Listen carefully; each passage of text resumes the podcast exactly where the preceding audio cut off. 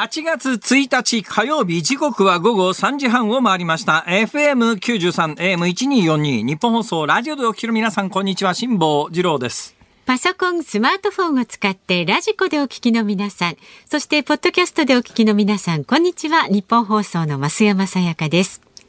辛坊治郎ズームそこまで言うか。この番組は月曜日から木曜日まで辛坊さんが無邪気な視点で今一番気になる話題を忖度なく語るニュース解説番組です。まあ、あのまず番組の初めにですね停電の情報が入っておりますのでお伝えしたお伝えいたします。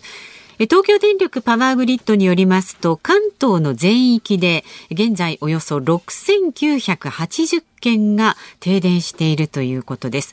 で、内訳はですね、東京都でおよそ1220件、千葉県がおよそ2380件、神奈川県がおよそ3120件、山梨県がおよそ260件ということで、結構な数のね、停電になっております。原因は何ですか？落雷ですかね？わからないんですよね。わからないんだ。はっきりしていないんですが、東京電力で普及作業を進めていると。何時頃だったかな？今日ちょっとね、うん、1時に電話連絡が入る予定になっていたので、はい、えー、1時の段階でもうここで落ち着いとこうと思って、いつもより早くお家を出てきたんですよ。で、ポコポコですね。ポコポコね。勝どき方面から晴海通りを歩いてきて、ほ、いで、あれいつもよりだいぶ涼しいけれども、なんかむっちゃ風強いぞと。はいはい。とんでもなく風が強いと。えええー、ほいで、えー、真っ暗になってきたんで、これはいかんと思ってですね、えー、銀座の4丁目ありますよね。銀座4丁目のところから地下道に入って、地下道に入った瞬間に、ごろ、なんか、あの、大変不吉な言い方をすると、電車でも衝突したんじゃねえかっていうような轟音が聞こえたんですよ。今から思えば、あれは雷ですかね。そうなんですよ。で、ドーンと大きい雷が鳴って稲妻が走って、その大きい雷と雷の間がね、ドラムロールみたいなドロドロロロロロっていう音がね、なんかずっと鳴ってるような状態で。そこが全然わかんなくてですね。うん、で、私がなんだかんだ言いながら地下道をポコポコ歩いて、はい、えー、この有楽町の日本放送までたどり着ついて、まあ、有楽町の日本放送自体は地下道からは、ね、あの、一回出ないと、ね、一回出ないとダメですけども、まあ、一回出てもストローク短いですから。ほ、はい、いで、難なくですね、なんか真っ暗でゴロゴロ言ってんなと思ったんですが、到着したんです。で、入り口のところの体温計で、はい、えー、正常ですとかいう、うんうんうん、最近日本放送の体温計の、場所が変わったのしてます？微妙にね、角度がついたんですよ。あれは、私のようにもう意地になってあそこの前にこう足型のところに立ってですね 体温を測ってる人間にそろそろやめろよというプレッシャーをかけるためではないかというのが足型のところに足を置くと体温計のところに顔が当たらないもんですから 最初に私ね修正というのは恐ろしいですね。まず足型のところに足を置いて体温計を覗き込むんですが体温計と整体しないんですよそうすると。でしょうがないから足型から外し外れてですね体温計の前に移動するんですけどどうやら私ぐらいしかそんなことしてないらしくて。律儀にちゃんと測ってるのはね。だったらもうそろそろ撤去したらいいんじゃないか？ああ、まあ、そのうちなんじゃないでしょうかね。まあ、そのうちですか。ね、見てるのでは。様子って何のためにあるんだよ、じゃあ。せっかく買っちゃったからもったいないからかな。辛坊さんみたいにやっぱり確認したい人も。今からメルカリで売ったらもうちょっと売れないか。いやうん。捨てるのもったいないしな、またの時のために取っとく。だけどその頃にはまた新しいのが出てるだろう。いや辛坊さんが心配することではない。売っ払っちまうのがいいと思うな私は。そうですか、はい、まだ買いたいという人はいるかもしれないじゃないですかこのタイミングで。それはいいです、はい、置いとということで私あの雨が降ったという事実を知らないんですが本番前にですね、誰かと話してたら「知らないんですか?」とか言われてなんかびちょびちょの人が現れて「もうね、なんでそんなに今日暑かったか汗かと思ったんですよ。そんなに暑か暑くないよねって言ったらどうやら汗じゃないらしいということで。そうですよ。なんかえらい雨に打たれた人がいるみたいですね。もうね番組の逆さなんて靴までカポカポに水が入るぐらいにあのさなか外歩いてたからねじゃあっていう感じになったそうで。黒クスのサンダルかなんかがいいですね。ね そんなに雨が降るって分かんないですもんでね。まあ、今東京有楽町はね雨が降っていなくてちょっとお堀の方に少し青空も見えてきてはいるんですがまでもだ外暗いですね。で今の気温が何ですか？日本放送の屋上の温度計で25.7度。久しぶりに涼しいですね涼しいですね。でも外は暗いですね。でも雨は降ってないですね。場所によるんだろうな、こういうのって。神奈川県の東部でははい大雨警報、そして千葉県の北西部、北東部の一部などには大雨洪水警報がまだ解除されていません。で、レーダー見ますと雨雲がね、まだちょっと海沿いに結構あったりするので、これからも大気の状態不安定な状態続きますので、そうですね。この間ね、私、先週末に高校の同窓会に行ったっていう話は、あ、先々週末だな、もう。はいはいえー何回もお話ししましたけれども、その時にですね、うちの高校変わったやつがいっぱいいましてですね、雷の専門家っていうのがいてですね、日本有数の雷の専門家っていう。すごいじゃないですか。本人は日本有数の雷の専門家とは自分で言わないんですが、はい。周りの理科系のやつに聞くとあいつ実は雷の研究ではすごいやつなんだぜっていう話で、でそいつにですねあのさ、やっぱり雷って高いところに落ちんの？みたいな、ほとんど小学生レベルの質問をして、で高いところに落ちると。いや、だってさ、俺、あの、日常的に、えー東京で一番高い、あの、なんとかタワーじゃねえや。テレビ塔あるじゃん。デジタルのテレビ塔で新しくできたとこ、東京スカイツリー。あスカイツリーのこと？スカイツリー。はい今の文脈は東京スカイツリーしかないでしょ。東京で一番高いところって言ってんだから。そうだけど。あそこ600メーターですよね、高さ。そうでしたっけ？でもそれで考えたらですね、あの、ドバイにあるビルありますよね。ブルジュハイファとかなんかいうやつはいはいはいはい。あれ高さ800メートルですからうね。とんでもないビルなんだろうな。100メートル近くえーちょっとドバイに行ってみたいなと思うんですが、調べたら航空運賃がすごく高いことになってて、え、2年ほど前、えいや、それの何分の1かだったのに、え、こんなにす、ほんの1、2年で値段上がるかみたいな。まあ、あの、ドバイの高層建築は横に置いといて、えー日本で一番高い東京スカイツリー。はいということは東京スカイツリーってさ、俺割と日常的に東京スカイツリーを見てるんだけど、ええなんかあの上に雷がバンバン落ちてるって印象ないんだよね。本当に高いところに落ちるのって、その雷の専門家にですね、聞いたら彼が言うには、何を言ってんだと。ものすごい数落ちてんだと。だからあそこには雷の研究施設があるんだと。そうなんですか。いや、それは嘘か本当か分かんないけど、彼が言うにはそうなんだって。で、あの、東京スカイツリーってものすごい数の雷が落ちてるんだけど、だけどまあ、我々が目撃するあの、バチーンっていう、なんか、ピカチュウの尻尾みたいな稲妻がね、こうピカチュウの尻尾みたいな、必ずしもああいう風に目に見えるわけでもないらしいんだけど、でも彼が言うにも、いや、普通に落ちてるよ。東京スカイツリーってやっぱめっちゃ落ちてるよっていう。だけど、まあ平井心その他の施設っていうんですか、平井心っていうんですかね、あの由来心っていうんですかね。あ平井心っていうのは雷避けるじゃないですか。そうじゃなくて、だからあれ、普通平井心って言いますけど、でも日本語おかしくないか？だって雷避けるわけじゃなくて、あそこに雷を落とすわけだろ？それで地上にアースされてて、だから落ちた電気を、雷の電気を地面に流すんだよね。まあ結果飛来してるみたいな形。だから建物自体は飛来してるか。んうんそうだね。だけど針自体には、ん飛来心の芯に、針自体には雷は落ちてるはずで、うん。まあその話はともかくとして、東京スカイツリーにはすごい雷が落ちてんだって。だからこういう時に、あの GoPro かなんかでずーっとこう撮っといて、雷が落ちる瞬間みたいなやつを、はいうちの YouTube で流したらみんな見るかなとか、どうしても発想がそっち行くんだな。なんか。職業病みたいなもんだな、こまあれは。まあまあ、そうですはいね。その上あの沖縄に台風が来てるそうなんでちょっと気象情報、今日はあの厚めにやりますから、そうですね。えーどうぞ皆さんお気をつけください。はい、気をつけて情報が入り次第ね、停電の情報もお伝えしてまいりますので。えーあのということでもう時間もいい時間になりましたからこれ以上無駄話をするのはいかがなまあまあ無駄話してるつもりはないんですけどこうやってお話をしながら、まあ、雷と天候に対する皆さんの注意を喚起しているのでございますが。そうだったんですか。はい、えー停電が何個ですか？改めて申し上げますと、はい、関東全域で現在およそ6980件。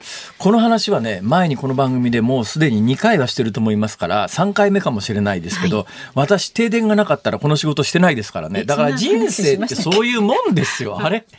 増山さんは本当に人の話を聞かない聞かないと私に言いますけど私の話だって ほとんど覚えちゃいないじゃないですか、だからこそ私は同じ話を2回も3回も使えるんで それはいいんですけどね。話すたびにとても新鮮に反応していただけるのは大変ありがたいのでありますが 実は私は子供の時ですね小学校6年か中学校1年ぐらいの時に、あ自宅に電話があったからもうちょっと大きくなってたかもしれないですね。自宅に電話がなかった話は、この話はもう直近でやってますから覚えてらっしゃると思いますが、自宅に電話が入った頃の話なんですけども、家で僕の心はバイオリンっていう名作白黒映画を見ていたんですよ。はい、TBS で、うん、で、名作白黒映画を見ていたら、あの、ラスト数分で停電になったんです。で今のように DVD があったり、ネットフリックスがあったり、アマゾンプライムがあったり、で、そういう時代じゃありませんから、はい、もうどうしようもないんですよ。そんな古い名画なんかどこでもやってませんから、どこ行ったって見ようがないんですが、ラスト数分で停電になって、最後どういう結末になったか分かんなかった。、ものすごく気になったんです。はいはい、私、あの、はっきり言って粘着質ですから、こういうの気になりだすと、どうにもなんないわけですよ。気になったところに対しての粘着度はね。それで、TBS に電話をしました。あ、そうなんですか。で、TBS に電話して、えー、視聴者相談の対応窓口がありますよね。うん、TBS の視聴者相談の窓口に電話をして、すいません、実は今埼玉県の、えー、南部で、あの、お宅の、その僕の心はバイオリンという映画を見ていたんですが、ラスト数分で、えー、停電になって見られなくなったんで、エンドがどうなったかすっごい気になってしょうがないんですけども、すいません、最後どういうストーリーだったか教えてくださいと、TBS の相談窓口に言ったところ、はい、その相談窓口のおっさんがすっげえ丁寧に、もうストーリーを教えてくれたんですよ。まあ親切な方でよかった、はい、放送局というのはこんなに親切な人がいるところなんだという感動があって、うん、大きくなったら放送局で働こうと。そうなこんないい話しましたっけ 今まで。辛坊少年は思ったんでありますね。だからあの時、ね、埼玉県に停電がなかったら、はいはい、私この商売してないですから、人生って分かんないですよ。だから今、あの、何千個停電で大変ですよ。今もう停電になるとエアコンも使えないですから、はいはい、命に関わりますけれども、うん、そういうことがきっかけになって、人生が変わるということも十分あります。だから人生変わるにはいいのも悪いのもあると思いますけれども、ね、まあ、家福はあざなえる縄のごとし、人生万事作用が馬と、はいはい、ね、えー、いうことわざもあるくらいですから、はい、まあ、もしかすると停電がきっかけで人生がいい方向に変わる人だっていらっしゃるかもしれない。こういうことってねそういえばアメリカの西部大停電の後、はい、ロサンゼルスかなんかで大停電があったんですよ。歴史的な大停電が、これもうあの何年かな5年10年の話ですが、はい、その後ベビーブームで子供さんがいっぱい生まれるというですね。そういう副作用もありましたから。だから今晩あたり停電が広がったら日本の少子化が一気に解決するかもしれない。それはまたなんか、どうぞ話先してください。はい。では株と為替の値動きです。他にすることないからね。え今日の東京株式市場日経平均株価続伸しました。した 昨日と比べまして304円36銭高い3万3476円58銭で取引を終えました。前日のアメリカ株式相場が上昇した流れを引き継いだほか円安基調となったことで輸出関連銘柄を中心に上げ幅を広げました。さらに午後になりましてトヨタ自動車など高決算を発表した銘柄に買い注文が集まりました。また為替相場は現在1ドル142円70銭付近で取引されています。昨日のこの時間と比べますと1円ほど円安になっています。さあ、ズームそこまで言うか。この後は昨日の夕方から今日この時間までのニュースを振り返るズームフラッシュ。4時台にズームする話題は、深海研究の最前線、海洋調査における飛行艇の役割とはということで、海洋研究開発機構海洋環境評価研究グループグループリーダーの川口慎介さんにお話を伺っていきます。で5時台は長期金利1.0%まで容認の影響はというニュースにズームします番組では今日もラジオの前のあなたからのご意見お待ちしております。メールで送ってくださる方は、zoom アットマーク 1242.com、zoom でズームです。zoom アットマーク 1242.com、そして旧ツイッターですね。今 X で参加される方、ハッシュタグ漢字で辛坊治郎。どうですか、増山さんのスマホもあのアイコンはえー、旧ツイッターの青い鳥から X に変わりましたですか？今、あ増山さんがご自身のアイコンを。あ、まだ、まだ青い鳥のままだ。私の中には幸せな青い鳥がまだ存在しておりますよ。ね、完全に勘違いしておりました。増山さんのツイッターの旧ツイッターのアイコンを今見ながら、はい、私鳥が青いと思ったら鳥は白いんですね。確かに。周りのヘが青くて、青い鳥、青い鳥と言ってましたが、ツイッター社のアイコンは、あの鳥は白くて周りが青だったという。衝撃の事実が今判明しました。でもほら、これ鳩だとしたら白い鳩って幸せなね。松山さん、そのツイッターのアイコンもともとパチモンじゃないですか。違いますよ。違います。私の中では鳥が生きてますけれどもね。はい、あの、X で参加どんどんなさってください。松山さんの周りちょっと、やっぱりね、さすがです。なんか、あの、時が止まってるんですよ、きっと。何が言いたいんですか？いやいや、ささ褒めてるんです。あそうですか。じゃあそう受け取って。あの番組のエンディングでお送りするズームミュージックリクエスト今日のお題は？突然停電した時に聞きたい曲。ああ、突然停電した時に聞き。そういう意味で言うとラジオはありがたいですね。すねテレビはまあ停電するとまず多くの場合見られませんけれども、うん、ラジオは、うん、聞けるし、スマホで今ね、聞いてらっしゃる方もスマホの電源はすぐに落ちないですから。そうそうそうそう、はい、電池一つでも聞けますだからそういう時には逆に我々の役割は大きくなると。ということですね、増山さん。しっかりとですから放送していきます。わかりました、頑張ります。でも増山さんのツイッターのアイコンはまだ鳥のまんまです。そうなんです。はい、さあ、えっと、選曲の理由も書いて突然停電した時に聞きたい曲お待ちしております。この後はズームフラッシュです。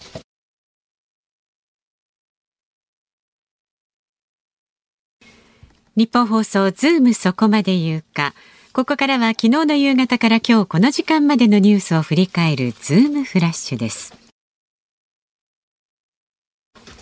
ウクライナのゼレンスキー大統領は昨夜南部クリブイリフへのロシア軍によるミサイル攻撃の死者が子供を含む6人に上ったと発表しましたクリブイリフはゼレンスキー氏のふるさとでこの攻撃による負傷者はおよそ70人となっています今の健康保険証を廃止しマイナンバーカードと一体化する方針について岸田総理大臣は今日関係閣僚と協議する予定でしたが急遽延期されたことが分かりました。また明日の予定だったマイナンバーカード関連の記者会見も来週以降に変更される見通しです。中国は今日から半導体の材料となる希少金属ガリウムなどの輸出規制を始めました。中国が輸出を規制するのは半導体の材料となるガリウムやゲルマニウムの関連製品で輸出に政府の許可が必要になります。中古車販売ビッグモーターによる自動車保険の保険保険金不正請求問題で金融庁は昨日保険業法に基づく報告徴求命令を出しました。損害保険ジャパンなど損保7社とビッグモーターが対象となっています。ビッグモーターの店舗周辺で街路樹が不自然に枯れている問題で大分県中津市の店舗が県の聞き取り調査に対し過去に除草剤をまいたと認めたことが昨日分かりました。また愛知県も今日西尾市の店舗が過去に除草剤をまいたと認めたと発表しました。総務省は今日ふるさと納税制度による2022年度の寄付総額が前の年度と比べ2割増えておよそ9654億円で3年連続で過去最高を更新したと発表しました。寄付の件数は前の年度と比べ2割増えておよそ5184万件で14年連続で過去最多を更新しました。文部科学省は昨日小学6年生と中学3年生を対象に4月に行った全国学力学習状況調査の結果を公表しました。4年ぶり2回目となる中3の英語では聞く、読むなど4つの技能のうち話すについて初めてオンライン方式で実施されましたが平均正答率は12.4%にとどまりました。昨日サッカーの女子ワールドカップで日本代表なでしこジャパンはスペインに4対0で快勝して3連勝とし1次リーグ C 組を1位通過しました。決勝トーナメント1回戦は今週土曜日でノルウェーと対戦します。今のニュースを耳で聞いてらして完全に理解できた方はすごい。というのが例えばですね、えー、例のビッグモーターに関するニュースの中で、はい、えー、昨日金融庁は保険業法に基づく報告徴求命令を出しました。報告徴求命令で漢字浮かぶか普通の人はと。わかんないと思う。報告はわかりますね。うん、えー、ほうほうれん草の報告ですね。はい、ほうれん草っていうか、あの、なんか。報告連絡。朝礼で、朝礼で、えー、ほうれん草を大切にしましょう。なんすかほうれん草って。やっぱりあの、うん、赤いところの根っこも食べるんですか？違う。そうじゃなくて報告連絡相談ですかね。なんかほうれん草。はい。私、ほうれん草の赤い根っこのとか大好きなんです。子供の時大嫌いだったんですけど。栄養があると言いますよね。大人になってからね、ほうれん草の赤い根っこが大好きになって。うん、そんなことはどうでもいいや。報告徴収命令の。徴求です、徴求。徴求の徴は、そうですね。事情聴取の聴ですか、うん、聴取の聴、ね、取の聴ですね。はい、は求める。報告、聴取の聴に求めるで聴求、報告聴求命令と、これはまああの法律用語というよりも、まあお役所用語に近いんですが、うん、こういう言葉もね、とにかく役所ってね、なんかあの権威主義で昔から使われてる言葉は絶対変えないんですけど、うん、もうちょっと一般の人が耳で聞いてわかる言葉にいろんなことを作り変えていかないと、報告徴求命令を出しました。意味わかんねえんだろ、金融庁。そんなこと言ってるからこういう不祥事起きんだよって、はい、えー、またそういう余計なツッコミを入れると怒られてしまいます。すね、役所ってそういうとこあってですね、例えばある役所の人と話してたら、えー、体操がとか言うんですけど、体操？ってわかります？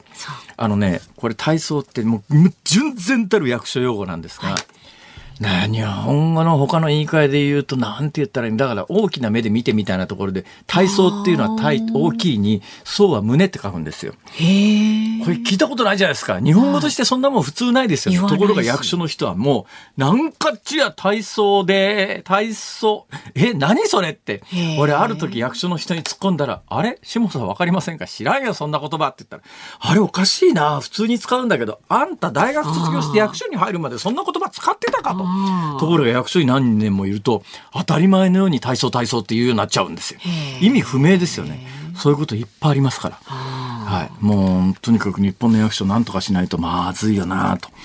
えー、いう話はともかくとして、はい、えー、さて、えー、日本の役所つながりの話なんですが文部科学省の英語のテスト、うん、なんか平均正答率12.4%最近の子供バカになってんじゃねえの？っていうそういうニュアンスでこのニュースを受け止めた方多いと思います。私も最初そう思ったんです。最近なんかほら銀座にバール持って押し込んだりとか電車の中でなんか火つけたりとかわけわかんない。頭悪いんじゃねえの？こいつらっていうような若者が増えてるんで、最近の若い人バカになってんのかと思ったらその問題を取り寄せてみたら、はい、無理。こんなん答えられないっていうようなだからなんだろう問題だから実際の現場の実力というのを分かって問題作ってるんだろうかのレベルちょっと今日時間がなくなったんでこれ以上もうこれからあとは時間があったら、うんまあ、具体的にそうだな今日。えー、5時にやりますか。具体的にどんな問題が出されて平均正答率が12.4%、はい、じゃあ後でやります。はい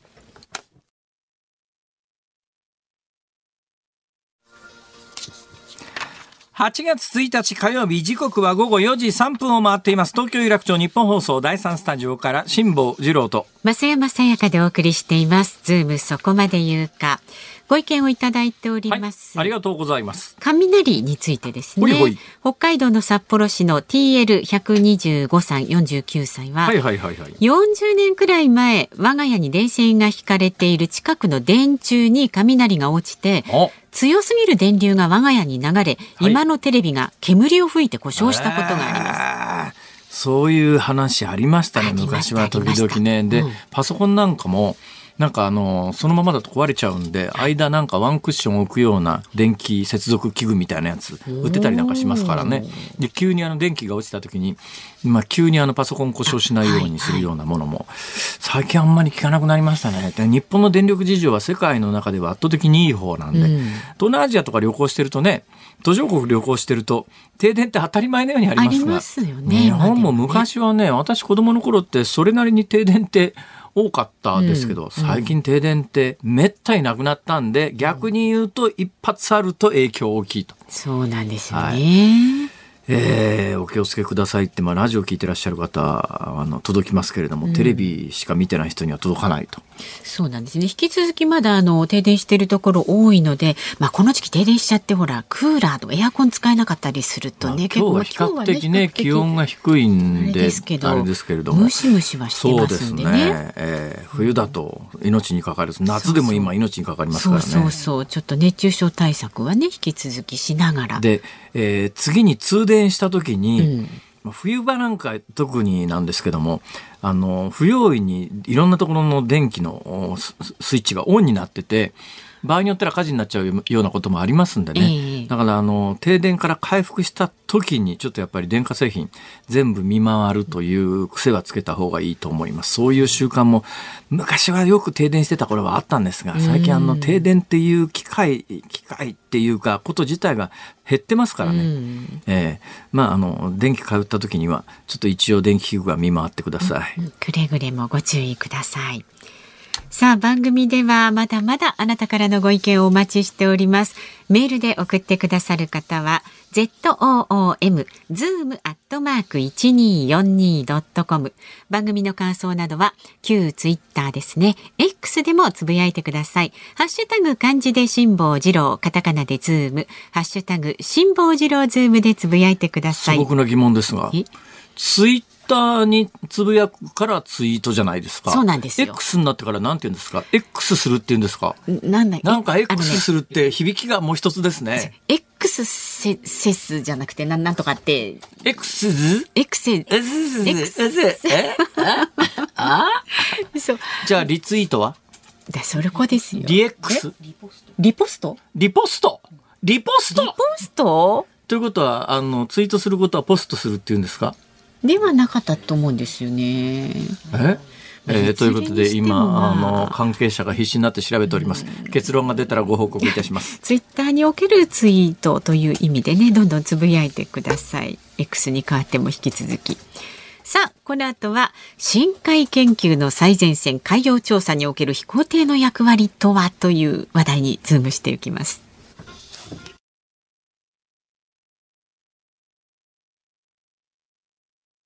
日本放送ズームそこまで言うか。この時間取り上げる話題はこちらです。深海研究の最前線海洋調査における飛行艇の役割とは？深い海と書いて深海の研究が進んでいます。深い海じゃない。深海って何？いやわかんないけどわかりやすくこれラジオなんで音としてわかりやすくね、深海はわかるだろう。いや丁寧に丁寧にですよ。さっきの長級なんとかそのまま読んだくせに何を言ってんだ。いや。ちょっと私のせいにしないでくださいよ、はい、えー、今年4月には日本やオーストラリアなどの科学者が参加する国際研究チームが最も深い海中で魚が泳いでいるのを確認したと発表しましたスネイルフィッシュとして知られるクサウオの一種で、え伊豆小笠原海溝の水深8336メートルで撮影されました。スネイルフィッシュとして知られるって知ってました？いや、わかんない。ちょっと突っ込みますね、いろいろ。はい、スネイルフィッシュが世界最深部で、あの、最も深い場所ね、はい、最深部で発見された。それはわかりますよ。魚として、えー、ギネス世界記録に認定されています。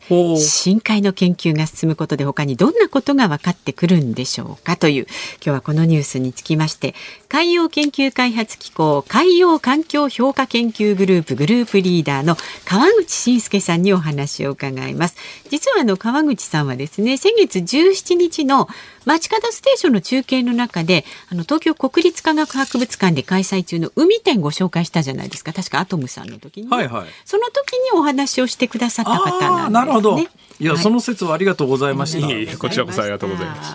いや、どうでもいいですけど、川口さん、川口さん川口です。川口さんです。川口です。私の目の前にいる人が間違いなく川口さんです。なんかやばい人連れてきちゃったんじゃないの？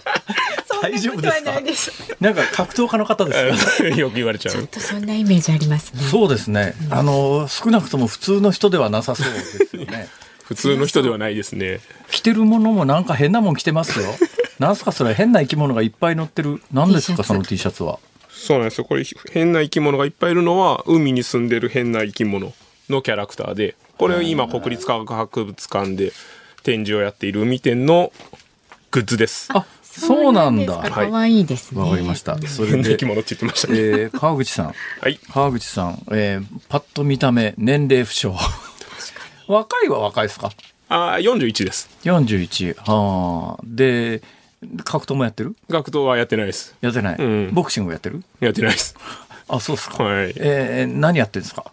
海の研究やってます。海の研究。うーん。研究ですよ。今日はそれでお呼びしたんですそうですか。そうですどんな研究やってるんですか？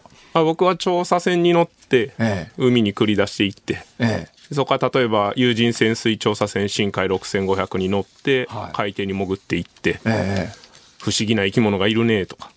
海底資源がいっぱいあるねとか、ええそういうようなことを調べる研究をしています。公務員ですか？えっ、と、独立行政法人の職員なので、は公務員みたいなもんですね。みたいなもんですか？はいなんでそういうことになったんですか？なんか気がついたらなってしまって、理系の人ですよね、当然、ね。あ、そうですね、そうです。はい。理な系でそっちの方面に行くっていうのは何かきっかけがあったんですか？いや、就職活動したくなくて、大学院に進んで、へで、先生と喧嘩して別の研究室に移ってとかしてるうちに、え。どついた。いや、どつかない、どつかない。どつかないですよ。どつかれたぐらいで、本 え、もともと何の研究してたんですか？当に。もともとは大気で、大気？はい大気って空気ですか？空気ですね、成層圏といって飛行機が飛んでるよりも上の、ええ例えばオゾン層があるような場所はいはいの研究をしてたんですけど、ええな気づいたら深海まで降りてきました。あそうですか、はい。で、今日常的にどんなことやってるんですか？日常的に、はい。日常的には海に、あの、泳ぎに行ったりとかして。いやいやいや、それ研究じゃないっしょ、それ。はい。えーっと、だから年間に調査船に4、5回乗るんですけど、ええまあ1回2、3週間ぐらいの航海に乗って。ど、の辺行ってどんなことの研究されるんですか？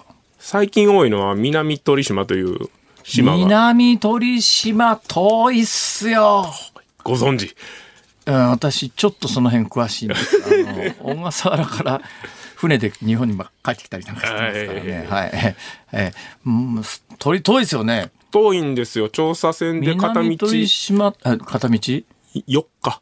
4日ま丸4日走って行ってだから小笠原よりも遠いか。小笠原の東側の方ですね、確か。そうですね。父島よりもさらに行きますね。ですよね。はい。いや、とんでもないとこだよ。ただまあ、それがあるおかげで日本の排他的経済水域がかなり広まってるっていう場所ですよね。もう本当その通りで。ええで排他的経済水域が広がっておってその中に海底資源があるんじゃないかとかそういうような興味があって最近は足しげく通ってるところです南鳥島って今、人が住んでますよね。観測員みたいな方いらっしゃいますよね、確あか。そうですそうです気象庁の観測されてる方と自衛隊の方でで一般人は確かね、入島禁止ですよね、あそこは。研究者じゃないと入れないですよね。研究者でもかなりこうちゃんとした許可を取っていや、でも、近所で遭難して流れ着いちゃったらしょうがないです。近所で遭難する人もなかなかいないと思うんですけど あそこまで行く人そんなにいないですよ。なかなかねだから定期航路から外れてますからね。あはい。私は近所取って帰ってきましたけど、本当にご迷惑様で申し訳ないです。すいません。ごめんなさいね、本当に。そうっすか。その辺に行くと何があるんですか？うんまあなんかこういわゆる金属資源が深海底に眠っていると言われていましてええこれどこぐらいまで話していいのか分かんないんですけどああ、そうか言。言っちゃいけないこともあるわけですね。そうじゃないんですか？多分そうなんですね。で、僕自身は実は、その資源の方、本体をやっているわけではなくて、ええええ資源を開発した時に、そこの生態系にダメージがあるんじゃないかとか、はあ何が起こってしまうんだろうかみたいな方の研究をしています。そうなんですよ。今、日本は輸入にその貴重な金属を頼ってるけれども、どうやら日本の近海の深海にいっぱいあるんじゃないのと言われてる金属もあって、だったらそれを掘り出しゃいいじゃんっだけどそんなはな簡単な話ではないんですよね。そうですね。いっぱいあることまでは、おそらく間違いなくて、ええじゃあそれ本当に掘り出せんのかとか、掘り出すそのコストで、そうですね。ペイ掘り出した時にペイするのかというのと、それからもう一つ今、川口さんがおっしゃった、そんなことして、えーその深海の生態系みたい、深海に深海にも生態系はあるんですよ、ありますあります。それ、何千、それどのぐらいの深さの話なんですか？今のお話ししてるのだと水深5000メートル、6000メートルとかです。5000メートル、6000メートルって、この間タイタニック沈んでたとこが4000メーターぐらいですから、そこよりも深い。はい。うんそんなとこ潜れないですよね、普通の機器じゃ。普通は潜れないです。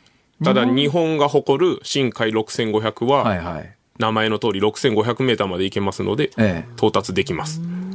どうなんですか？世界のその深海底の開発でいうと確か私子供の頃ですねフランスのアルキメデスとかバティスカーフとか、まあ、どっちかは確かイタリアかアメリカかどなんかのはずですけども、なんかすごい1万メートル近くまで潜れるような深海底って私が子供の頃にはにもあったはずなのに最近あんま聞かなくなりましたね。何ですか？みんなやめちゃったんですか？そうですね。今おっしゃられたバチスカーフっていうのが1960年代にええ。1万メートル級というので、まあ一番深く潜れたんですけど、はいはい。まあその潜ったり浮上したりする方式が違ったんですね。でまあ、何度も何度も繰り返しできるような方法ではなかったので、はあ。その後まあもっと繰り返しできる素材を使ってええ。何度も繰り返し行くことで科学調査をするという風に世界の潮流が変わってきた。えええでまあ今は6500メートル級が多いんですけど、ええ。ええ1万メートル級は最近また出てきまして、あそうですか。これ民間の方で。へえ日本なんかまあ世界であまり日本人で知ってる人いないかもしれないですけど日本の近海って世界の海の中でも圧倒的に深いあ、深いです。ですよね。だからあのなんとか海溝とかね日本海溝とかはい。マリアナ海溝とか、あれみんな日本近海ですから、私はね太平洋横断中に一番ドキドキしたのが、はい。その海図見ててあ足元日本海溝で8000メーターとかマリアナ海溝で1万メーターとかその上通ってかざるをいか得ないんですよ。怖い。ですよ。ね、海見たら青い海で同じなんだけど、ここのここで今沈んだら俺は8000メートルに沈むかと思うとねゾクゾクっとしますねあれ。その続々は気持ちいい感じなんですか？続気持ちよくないっすよ。全然気持ちよくないっすよ。でもそういうところにも潜るような仕事なんでしょ？そうですね。6500メートルまでは潜りますね。6500深海は6500を使って、どうなんですか？6500メートル潜ったところの光景ってどんな光景なんですか？あ、本当に窓に顔をひっつけてずっと見ていると、ええ。降りて歩いてるような気分になるので、登山と似たような感覚にはなりますね。それはやっぱりあれですか？い生き物が、まあ、あのさっきのニュースで8000メーター級でに生き物がいるってことは6500メーターぐらいのところだったらまだ生き物いるんですか？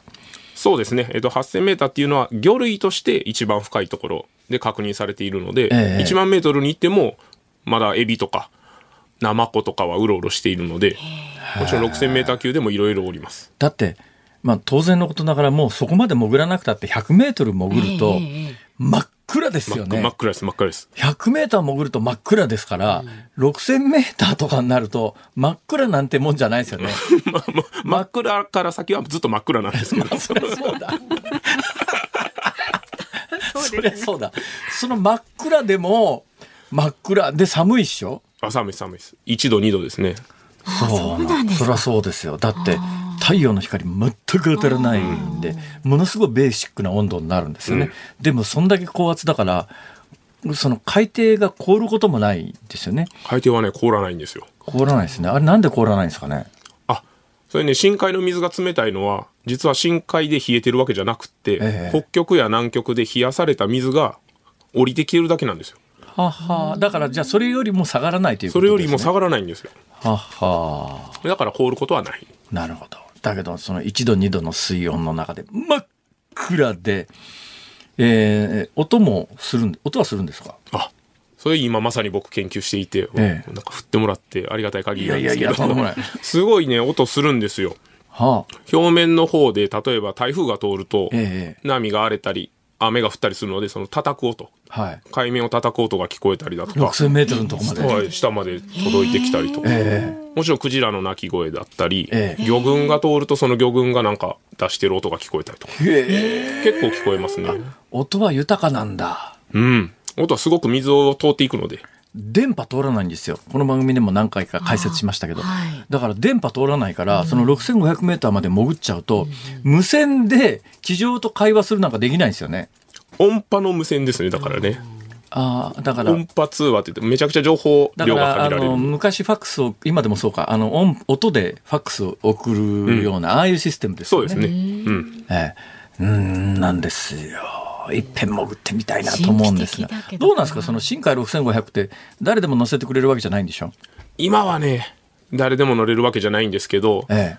やっぱりもうこの時代ですから、様々なダイバーシティのある人たちに乗っていただいて、深海はこんなんだったっていろんな種ダイバーシティですよ。ダイバーシティさってダイバーとは関係ないですよちょ似てるけど。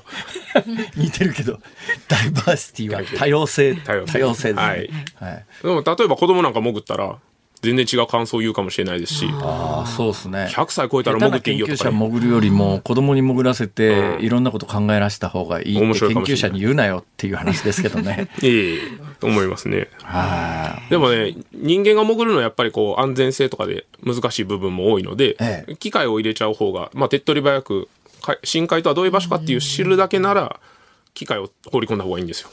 いはあで日本はその分野でどうなんですか？最先端と言っていいんですか？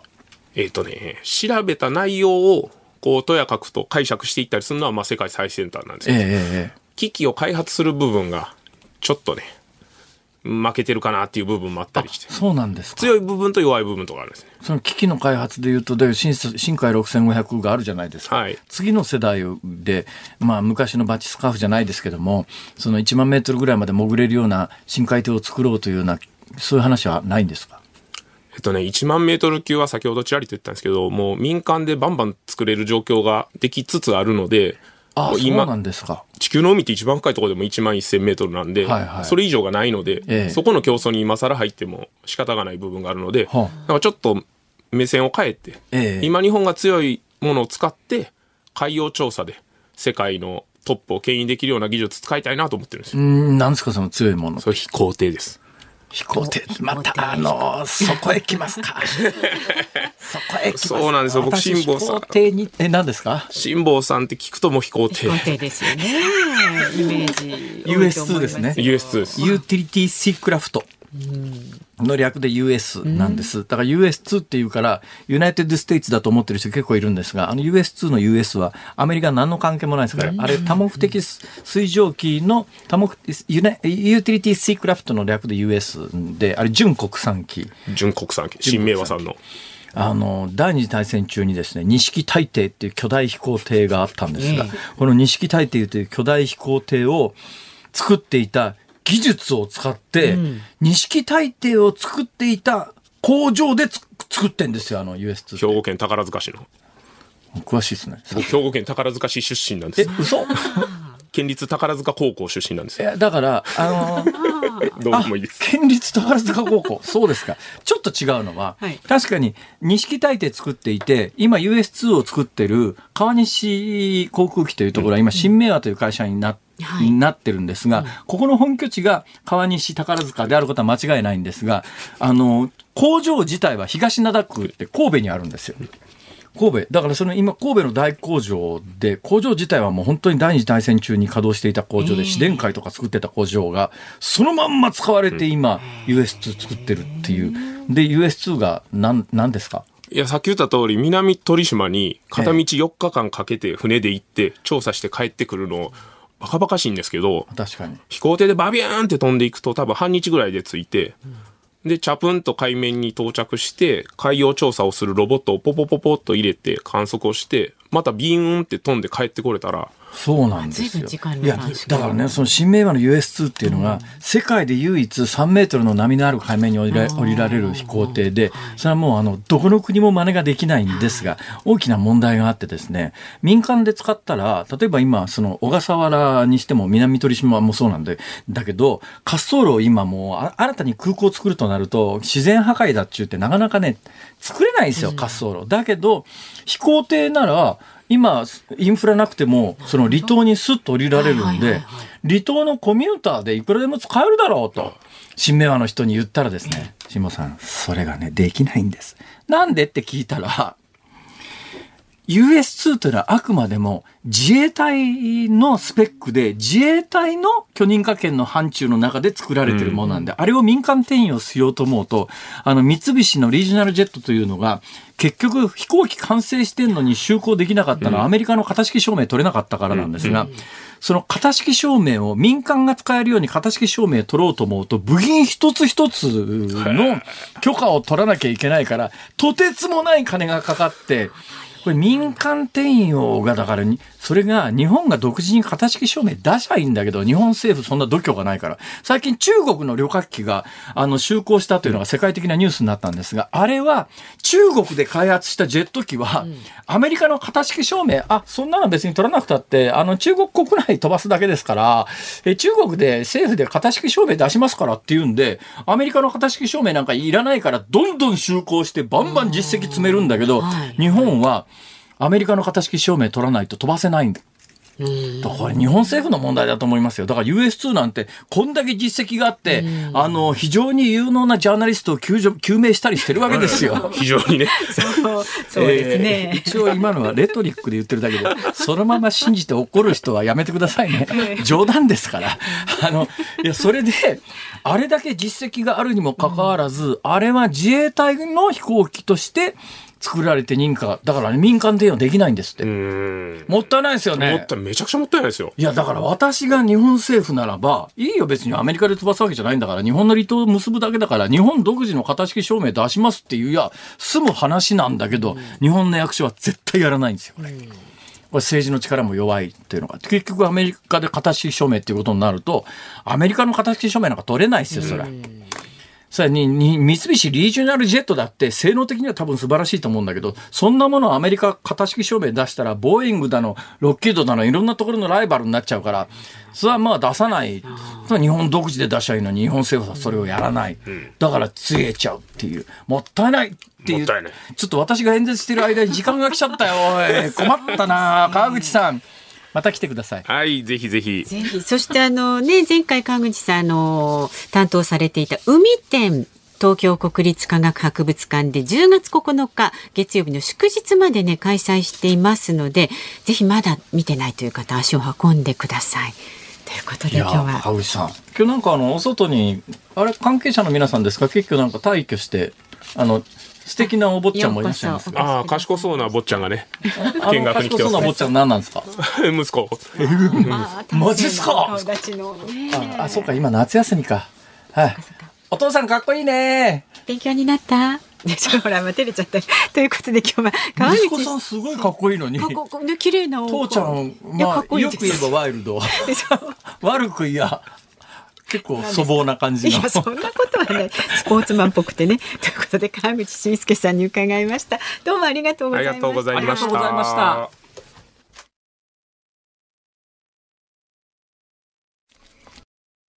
ズー日本放送辛坊治郎ズームそこまで言うかをポッドキャスト YouTube でお聞きのあなた増山さやかです飯田浩司ですお聞きの内容は配信用に編集したものです辛坊治郎ズームそこまで言うかは月曜日から木曜日午後3時半から生放送でお送りしています。ラジオの FM93 AM1242 に加えてラジコでもお聞きいただけますよ。ラジオラジコでは配信版では聞けない。あんなことやこんなことがいっぱい。さらにリポーターがあなたの街にお邪魔する中継企画や辛坊さんが夕刊フジの記事を解説する夕刊フジそこまでズーム。えそして生放送でしか参加できないリスナー参加コーナー。ズームオンミュージックリクエストなど盛りだくさん。ぜひラジオラジコでも辛坊治郎ズームそこまで言うかをお楽しみになってください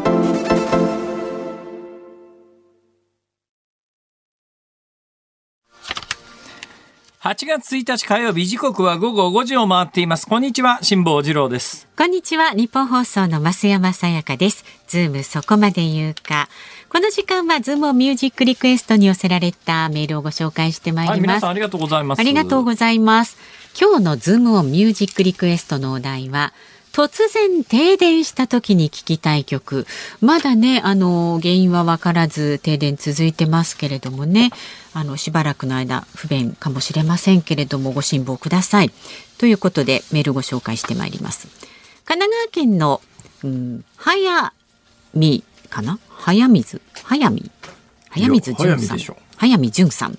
60歳の方。早見。早見純。早見純。早見純早見純聞いたことあるよう聞いたことある気がするぞ。早見？もこみち、いいです。はいどうぞ。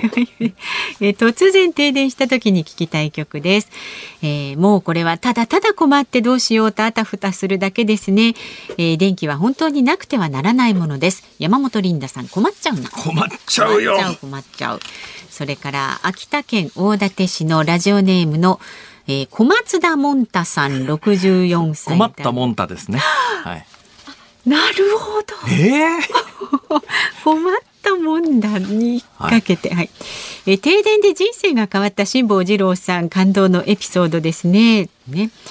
で停電突然した時に聞きたい曲はズバリ。恋かなの人誰だっけ？早見優さんです。早見優か。ちょっと。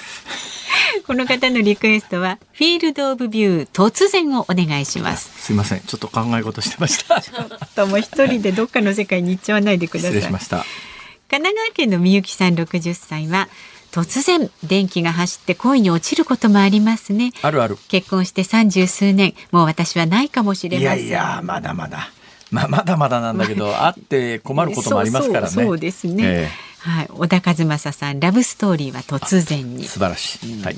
兵庫県三田市の飛んだところへ北村大善さん。ほいほい今日のお題突然停電した時に聞きたい曲は田川陽介さん暗い暗い暗いこれは暗いですね、ね、停電でね夜でもまあ昼間ですから昼間でも停電すると暗いですねちなみに今ディレクターから報告がありましてダジャレ系は大半外したそうです まあこの状況でね苦労されてる方もいるのであのそうです応援を込めたメールを、えー、私のところには回ってきてるやつだけ しかございませんから、はい、皆さん本当にありがとうございます。ありがとうございます。埼玉県頑張って頭ひねって考えてくださった方もいらっしゃると思いますが。いつものようにね、はい、はい、ありがとうございます。もしかして平平さん、8時だよ。いやいや、それは原平っしょ。平平。平平さん。はい、8時だよ全員集合オープニングテーマお願いします。んちゃんちゃんちゃんちゃんですかね。これ辛坊さんご存知ですか？1984年に入間市民会館で生放送スタート直後に突然停電して番組開始がおよそ9分遅れたエピソード。わかんないです。結構で有名なエピソードとしてあるんですよ。入間市民会館ね。生放送で、ね。入間市民会館は私地元ですからよく行きましたよ。だいたい8時台全員集合の収録場所で多かったのは、入間市民会館とね、それからあの、私の川越の高校の前にあった川越市民会館というのがあって、ここも大変有名なんですが。はい、ねそんなエピソードありました。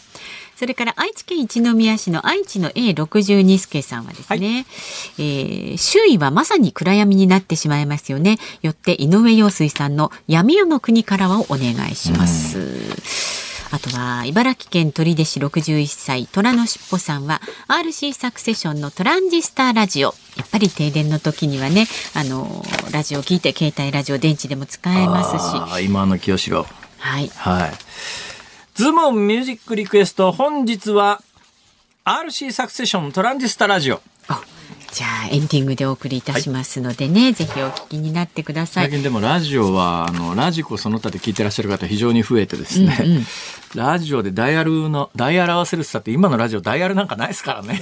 大体それで合わせ方わかんない若い人、ね、ピッポピッポこうボタンを押して合わせたりなんかしますからね。そうなんですよ。私ね若い女性に数年前に、はい、ひもさんラジオってどうやって聞くんですかって聞かれて絶句したことがあります、ね、なんかちょっとショッキングな話ですけど、えー、いやそれ説明しようがないだろうっていう、はい、まあいろいろです、聞けるもので聞いていただければそうです。あのスマホで OK ですから、はい、全然問題ありません、はい、はい、ラジオはもうスマホで聞くでもありじゃないですか。停電のような非常時にはやっぱりラジオはね持っていてほしいなと思います。そうですね。スマホより携帯ラジオの方が電池の持ちははるかにいいですからね、うん、そうですそうです、はい、ということでまだまだあなたからのご意見は24時間お待ちしておりますのでズームアットマーク 1242.com 旧ツイッター X で送ってくださる方、ハッシュタグ漢字で辛坊治郎、カタカナでズーム、ハッシュタグ辛坊治郎ズームであなたからのご意見をお待ちしております。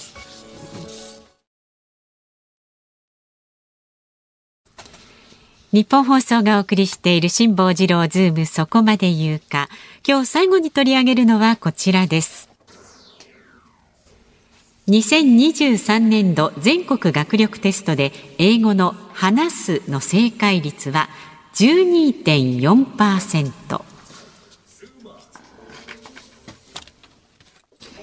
文部科学省は昨日小学6年生と中学3年生を対象に4月に行った全国学力学習状況調査の結果を公表しました4年ぶり2回目となる中3の英語では聞く、読むなど4つの技能のうち話すについて初めてオンライン方式で実施されましたが平均正答率は12.4%にとどまりました。はい、えー、ちゅうことでこの時間までにあの明らかになったことがいくつかございます。はい、えー、とさっきのラジオネームの早見淳さんですが、えー、漫画家に早見淳という方がいらっしゃるのとそれから「太陽に吠えろ」という刑事ドラマで、うん、えー、マカロニ証券がやっていたマカロニ刑事はあの役名が早見淳だったということも分かりました、はい、もう一つこの時間までに明らかになったことですが、うんえー、えこれさっきあの、アトムさんのコーナーでそういう会話が行われたんですが、冒頭ですね、ツイッター社が、えー、ツイッターという名称をやめて X に切り替えて、スマホのアイコンもどんどんあの、えー、まあ、増山さんのスマホだけがなぜかツイッターの、えー、鳥になってますけれども、私のスマホなんかも X に変更になっていて、ね、じゃあ今まであのツイッターだからツイートで、うん、ツイートという言葉は今後どうなるんだというとですね、一番最初のイーロン・マスクの発表は、えー、ツイッター、ツイートするの代わりに、エクセスズっていう英語でね、エクセス、エクセス、エクス、エクスズ、エクセスみたいな。ところがですね、これあの、欧米人の英語圏の人にエクセスは多分ね、発音しやすいんだと思いますが、日本人にはむっちゃ発音しにくいですよ、これ。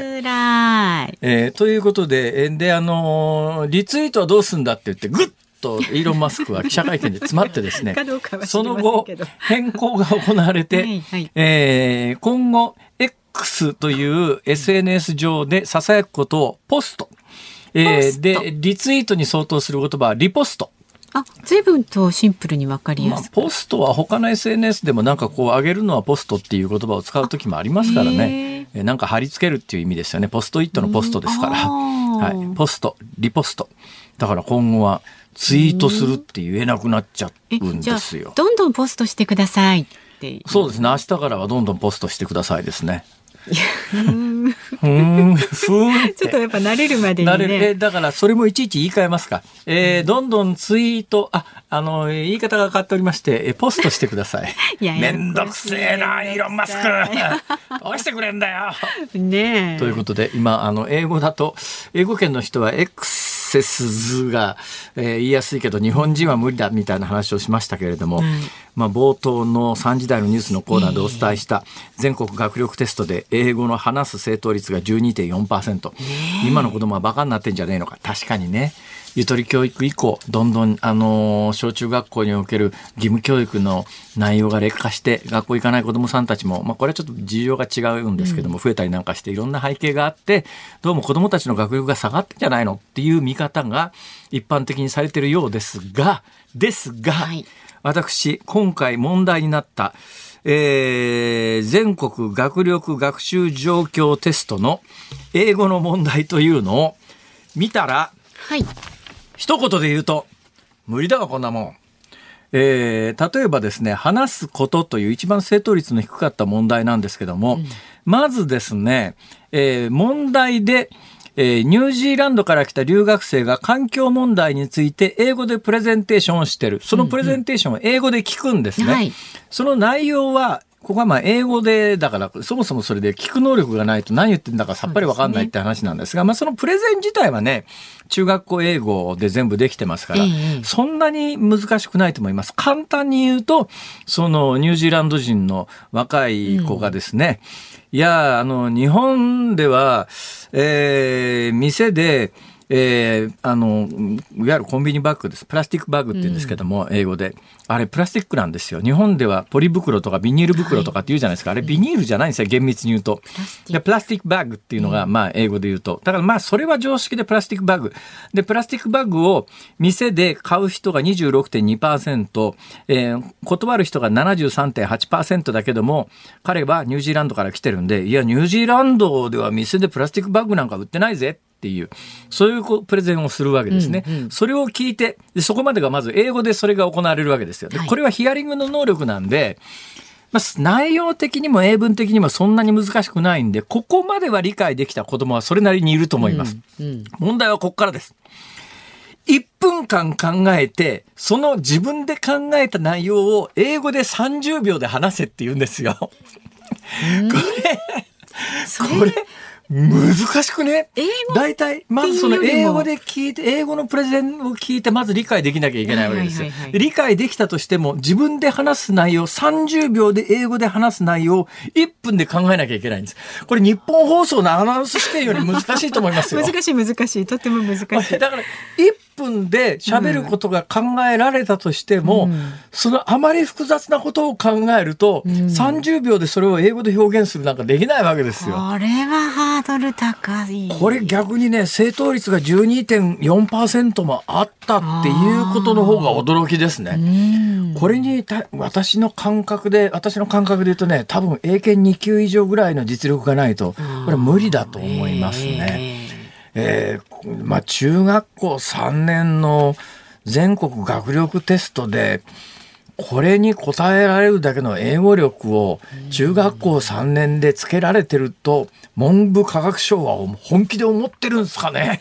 これちょっと戸惑っちゃいますよいやねこれは正直あの新聞の見出しだけ読むとなんか最近の子供バカになっちゃってみたいな、うん、なんかそんなイメージなんですが、問題を改めて取り寄せてし検証するといやこの問題は多分無茶だと私は思います。はい、でこれに答えられるだけの英語のあの教育をしてるんだったらね、それは大したもんだなと思いますけどね。少なくとも我々が中学校で受けた英語教育では、まあ、全く歯が立たないですね。はい。はい。私1年間アメリカで暮らしてますが、それでもかなり難しいと思います。考えちゃうっていうね、はい。うん。日本語でやれって言われても相当考えちゃそう。日本語でまず考えなきゃいけないってことがこのねハードルが高いところ少なくとも日本放送のアナウンサー試験より難しいと思います。はい。難しいです。や今のは冗談ですよ。言っズときますけどね。でし。たズームオンミュージックリクエストをお送りしているのは、茨城県取手市のお虎のしっぽさんからのリクエストです。RC サクセショントランジスタラジオ。ということで、思い出しますね。私、中学校3年の時に技術家庭科でトランジスタラジオを作ったんですよ。ああはいはいほいでトランジスタラジオを作ってですね、まあ割と早くできちゃったんで、ええそれからまああの授業中はもちろんのこと、なんだか知んないけど、ずーっと学校で卒業するまでそれラジオ聞いてた記憶があります。ちょうどね、浅間山荘事件やってる時でね。そんな時代ですか、はい。それずっとラジオで聞きながら、はい。まあ小学校時代ねいやいや中学校三年です中学校時代、ラジオで今喋ってるんですよ辛坊治郎さん素晴らしいね。はさあこの後はあ。はあ。日本放送ショーアップナイターです。東京ドームから巨人対ヤクルト戦、解説野村弘樹さん、実況煙山光則アナウンサーです。で、明日の朝6時からの飯田浩二の OK 工事アップ、コメンテーターはジャーナリストの佐々木俊直さんです。取り上げるニュースは岸田総理大臣マイナ保険証をめぐる関係閣僚との協議を延期。そしてこの番組ズームそこまで言うかゲストは日本経済新聞社中国総局長の桃井ゆりさんああ、桃井さん、これの本をお出しになって、あそうですねヤバミーの本をお出しになって。ただまあ、月曜日までに拘束、明日ですか？えっ、と、そうです、そうです。あ明日までに拘束されていなければの話ですね。ちょっと、辛坊治郎ズームそこまで言うか、ここまでのお相手は辛坊治郎と、増山さやかでした。明日も聞いてちょうだい